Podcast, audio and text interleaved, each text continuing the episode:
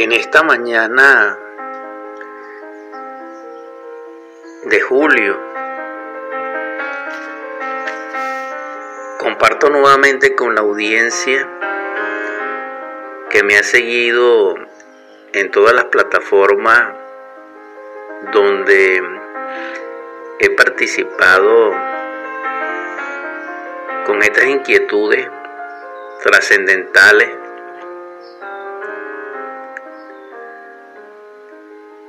de lo poemático, de lo metafórico, de lo simbólico, de lo vivencial, como conocimiento y experiencia extraordinaria para que nuestra vida sea vivida en un nivel superior, para crear las inquietudes necesarias.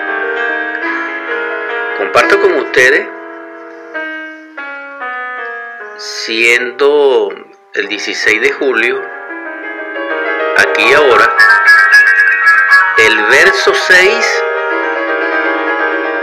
que titulé del gran poema, a ti mujer y a todas ellas, algunos recuerdos.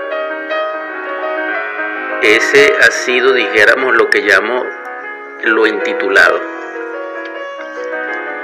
Lo escribí en Barquisimeto, Estado Lara, Venezuela, el 10 de abril del año 1999. Transcurría las 7 horas 50 minutos de la mañana y el año 36 de Acuario.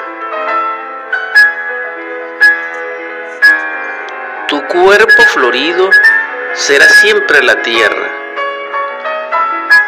mi amor fecundante fue y es la tierra luz del sol. Los frutos inmensos e inconmensurables son y serán nuestros hijos.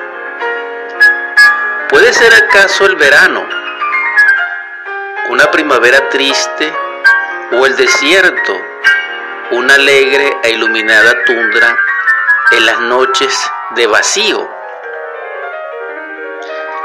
He preguntado en mis éxtasis, fruto dorado de tus besos, alguna criatura inocente cela la luz plateada de la luna pálida en noches de mayo, la incandescencia luminosa del astro rey, o la rana de riachuelo nocturna cela el reflejo lunar de las aguas tranquilas de la luciérnaga. La luz llega a todos, es la fuente viva y eterna del amor, poder inmenso, insondiable.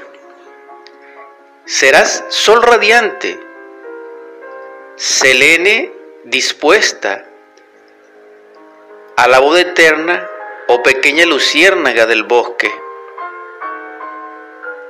del boscaje. El amor que fluye de mi corazón a tu alma se reflejará siempre como luz dorada de bienes a todos y dadora, inegoístamente. Tu belleza no puede ser opacada por mi candente palabra. Te cantarán mil a cien por mi voz, pero solo goteará gotas purpurinas aquilatadas de luz y de amor mi corazón combativo, triste en la soledad de mi estancia. Eres sol de todos, no todos son tu sol.